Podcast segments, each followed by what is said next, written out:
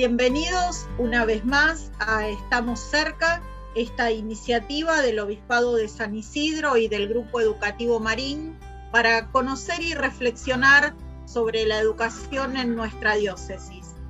Hola, Padre Maxi, bienvenido. Cecilia, ¿cómo estás? Muchas gracias, un nuevo programa. Eh, terminando esta primera parte del año que ya ha pasado, y hoy conversaremos entonces con el obispo auxiliar de nuestra diócesis, Monseñor Guillermo Caride, quien además desde su pastoreo también acompaña eh, la Junta de Educación y la vida de las escuelas de nuestra diócesis. Vamos a conversar sobre esta primera parte del año, pero especialmente le vamos a preguntar sobre esta experiencia sinodal que está haciendo la Iglesia Diocesana junto a la Iglesia Universal desde la llamada del Papa Francisco, este tiempo de escucha, y también poder dejar algunas ideas y palabras de todo lo que está generando este sínodo que pueda servir a la vida de nuestras comunidades educativas.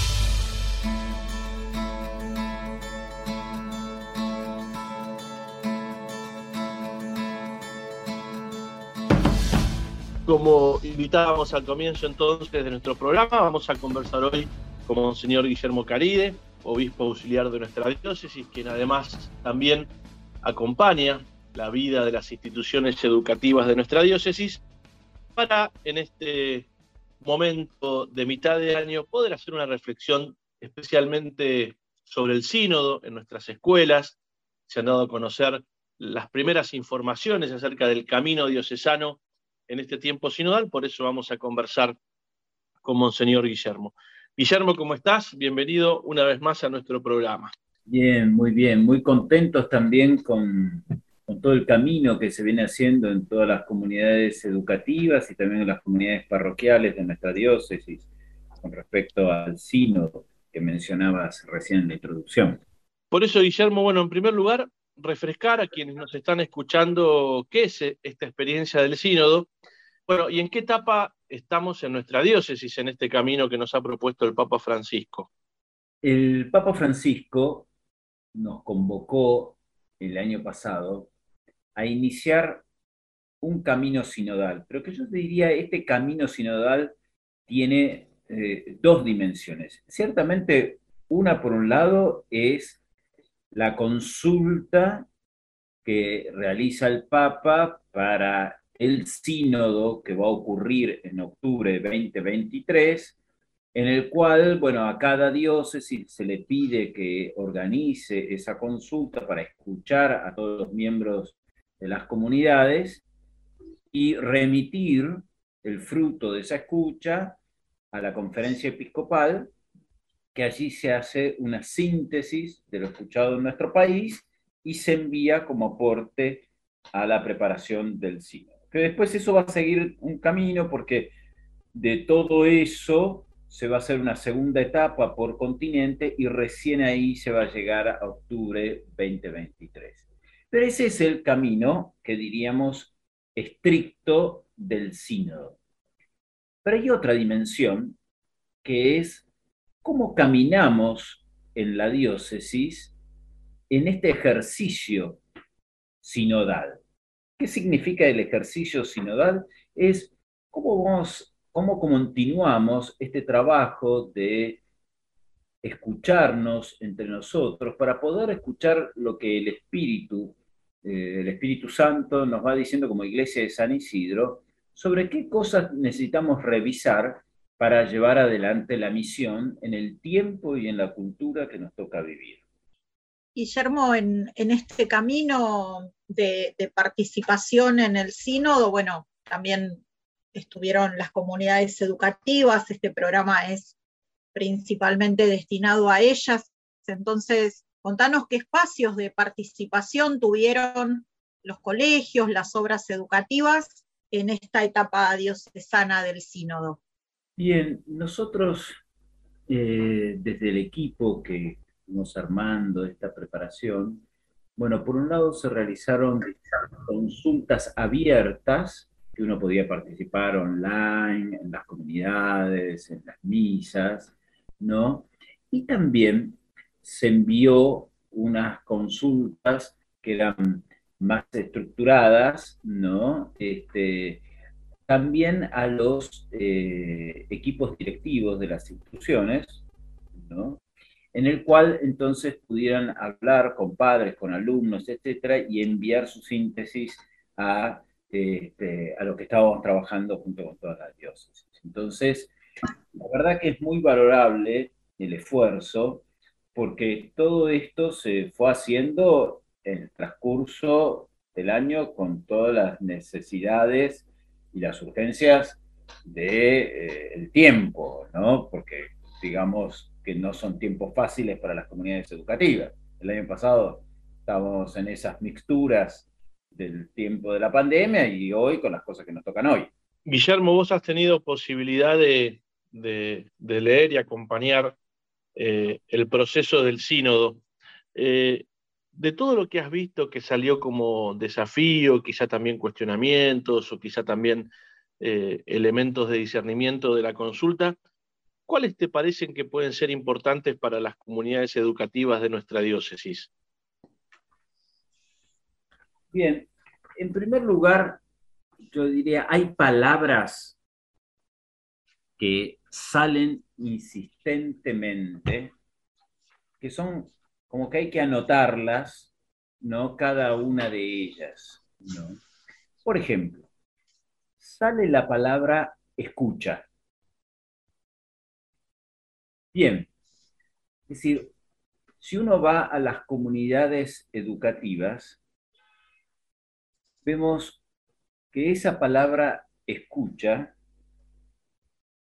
tenemos que ambientarla, comprenderla en el marco de lo que estamos viviendo en la pospandemia. Entonces creo que puede ser muy rico como comunidades educativas que escuchemos lo que estamos viviendo, porque la pospandemia nos atraviesa a todos. Y entonces emergen un montón de situaciones que tenemos necesidad de poder escucharlas para pensar los mejores caminos para poder llevarlas adelante, ¿no? Y estamos hablando en un contexto de comunidades educativas y entonces, ¿cómo se dan los aprendizajes en ese contexto? Entonces, primero necesitamos escuchar lo que se está viviendo para poder pensar cómo todo esto se transforma en aprendizajes.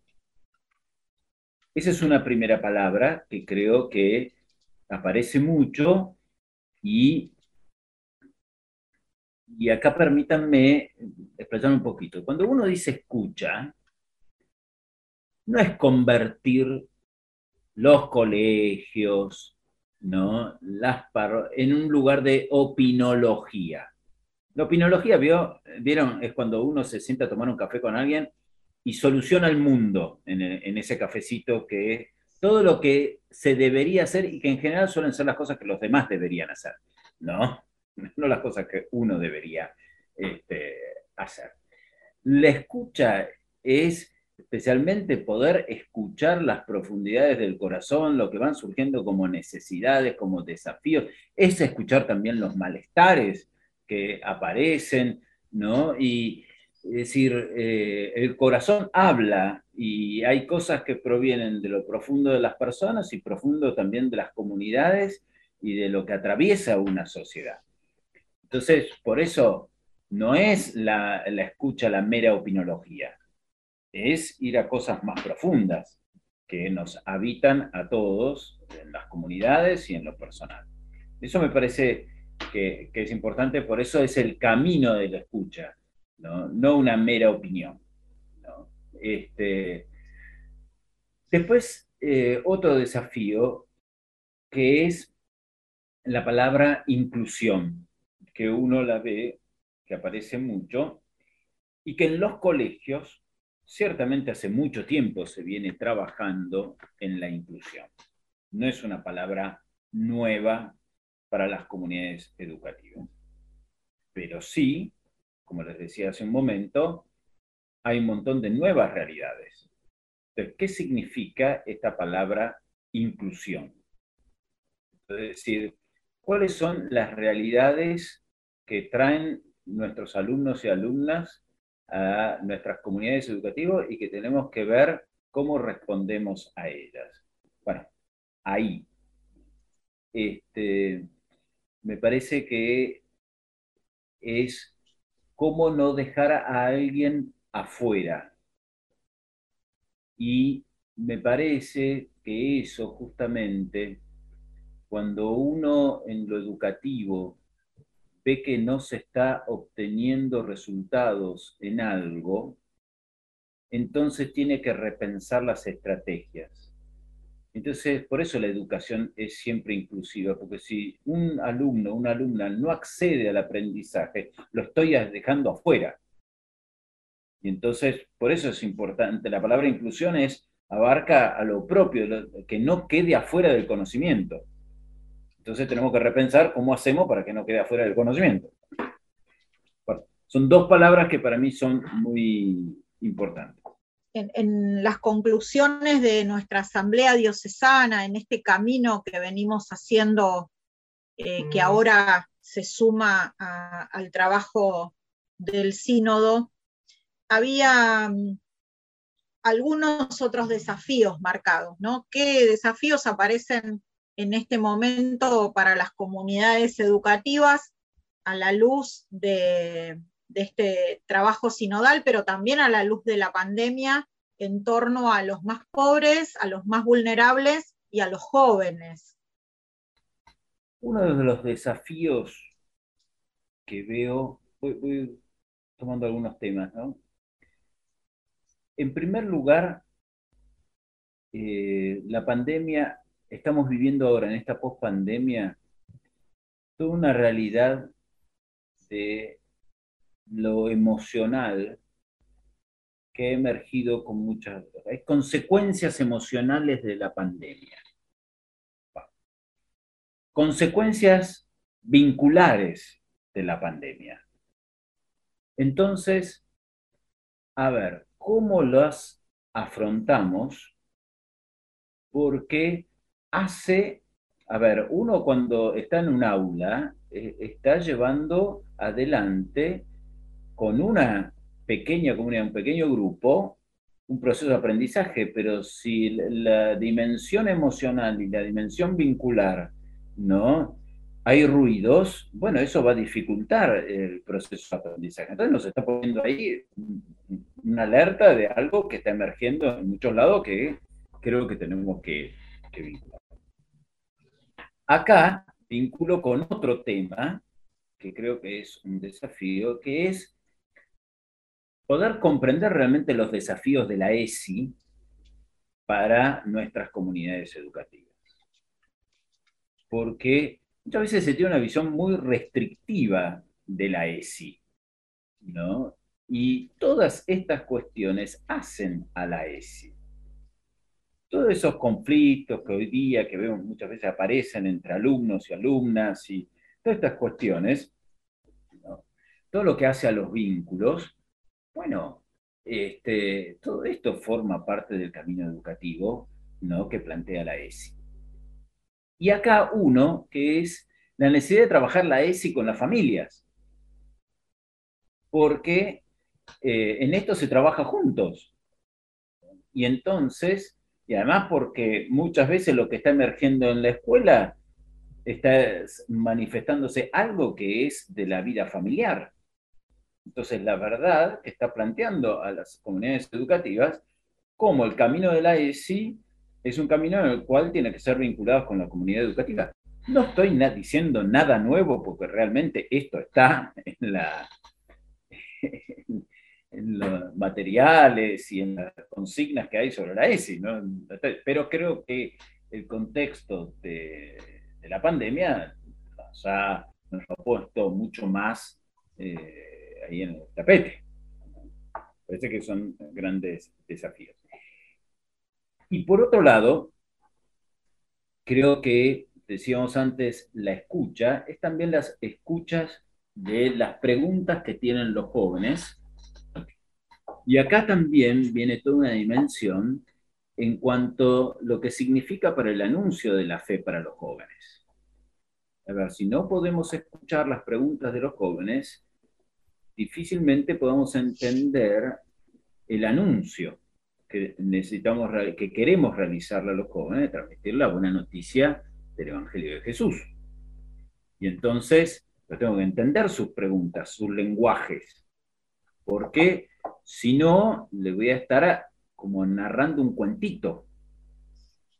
Y que ellos me lo van a tomar como un cuentito y no me van a dar mucha atención.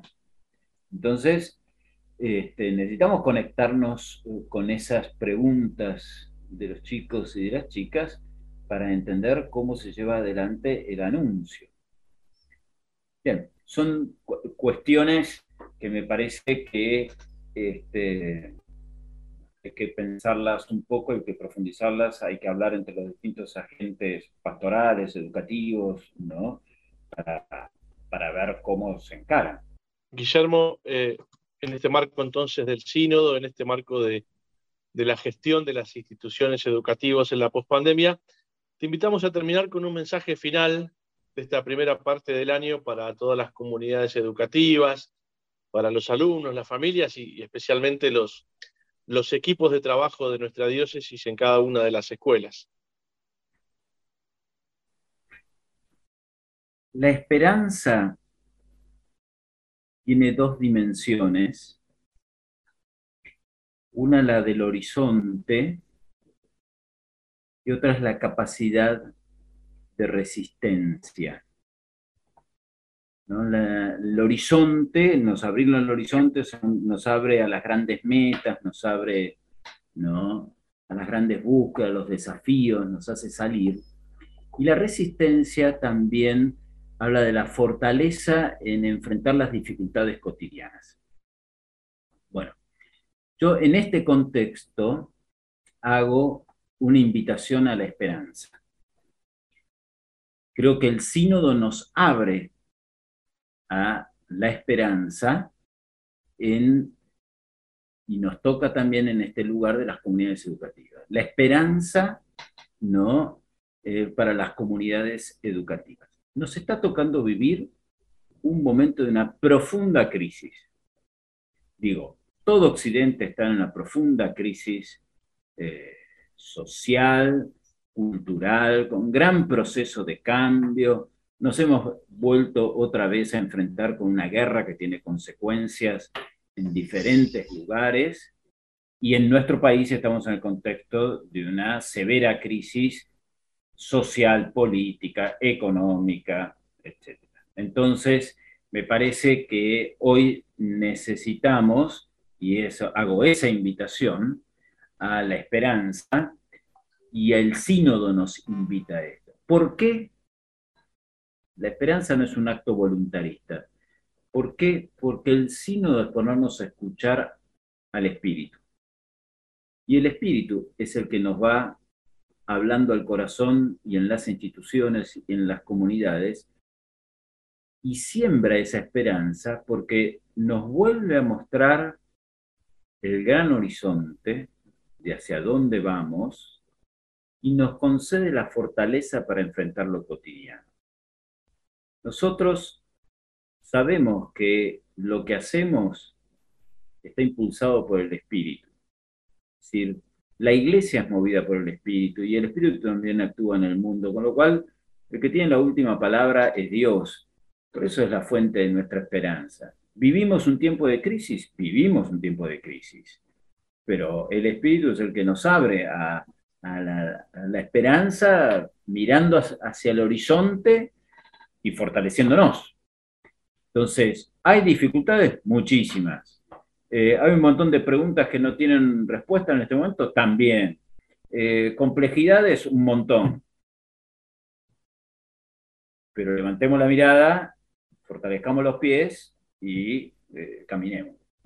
Gracias, Guillermo, gracias por, este rato, gracias por ayudarnos a hacer esta reflexión que, por un lado, cierra para las comunidades educativas esta primera eh, parte del año, pero también nos abre a, toda esta reflexión, a todo este trabajo y a todas estas nuevas respuestas que tendremos que ir construyendo juntos para, para nuestra realidad. Bueno, muchas gracias a ustedes por la invitación.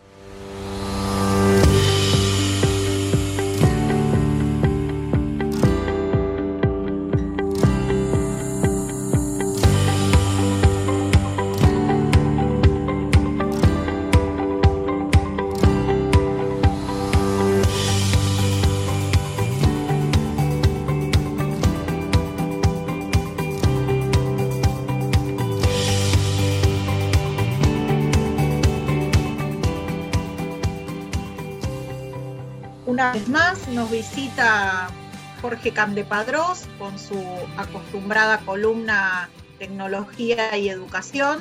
Hola Jorge, gracias por estar una vez más con nosotros. El aire de este programa es tuyo. Muchas gracias. Bueno, hoy vamos a hablar de un tema interesante para los padres que están preocupados porque sus hijos van a estar en vacaciones de invierno muchas horas conectados a sus dispositivos Así que vamos a hablar de un tema interesante que es la programación. Y cuáles son los beneficios de la programación, eh, de que los chicos eh, empiecen a aprender a programar. Eh, la verdad que la programación, que era una ciencia que antes estaba dedicada exclusivamente para científicos y gente con muchos conocimientos, hoy se hizo mucho más accesible. Y, y, nosotros en los colegios estamos trabajando mucho programación y robótica, que van muy de la mano, eh, principalmente porque eh, a los chicos les mejora el razonamiento, les facilita el aprendizaje, eh, se relaciona muy bien con muchas áreas, incluso con lengua este, y, con las ciencias naturales.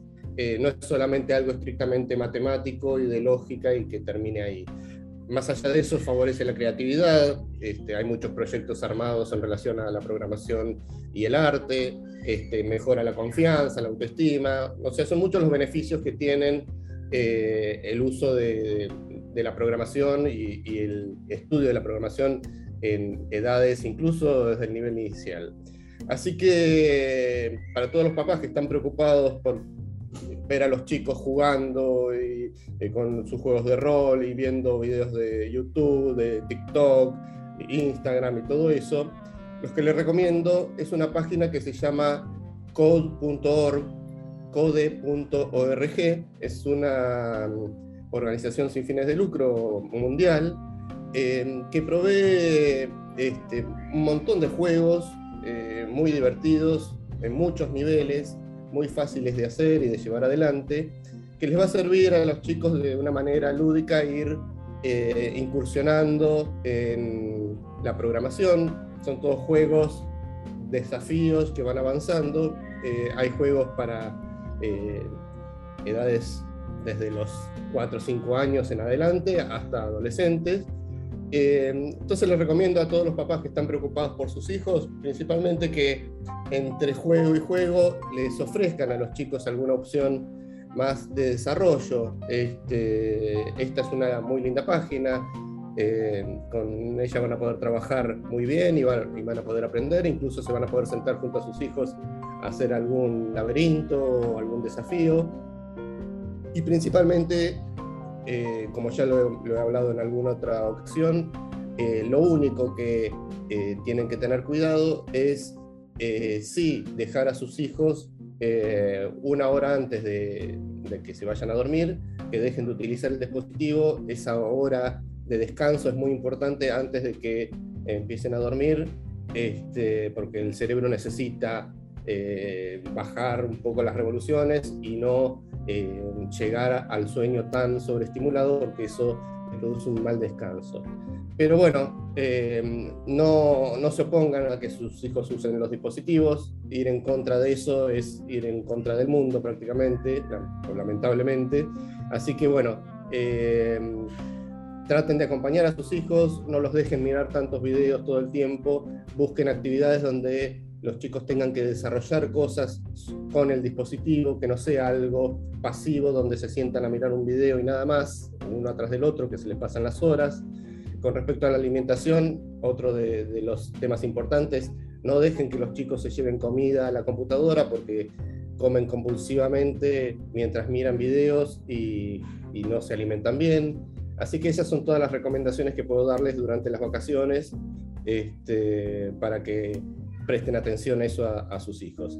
Les repito la página de programación que es muy interesante y muy útil eh, para todas las edades, code.org. Así que bueno, espero que pasen unas lindas vacaciones y nos vemos a la vuelta. Muchas gracias Jorge, qué bueno es poder acompañar a los jóvenes, a los niños, a los alumnos, para que también puedan descansar de la mejor manera, acompañándolos, estando atentos también los adultos de cómo poder hacer para que sea un buen descanso y para que entre todos podamos renovar las fuerzas. Muchas gracias.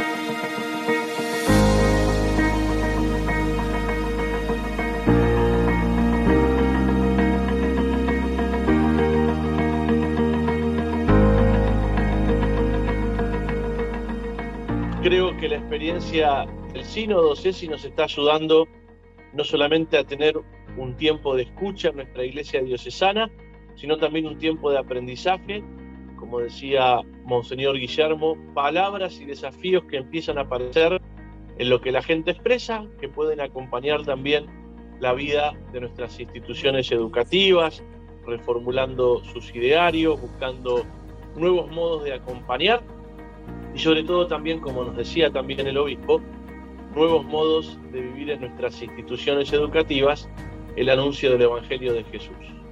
Ojalá, Padre Maxi, este espacio, que como nos decía Monseñor Guillermo, es un camino que, continúa, un proceso eh, que la Iglesia quiere hacer en su conjunto. Ojalá que nos permita a las comunidades educativas seguir reflexionando y dar pasos en estos aspectos que la sociedad señala como, como importantes para, para trabajar y para visibilizar dentro de la iglesia.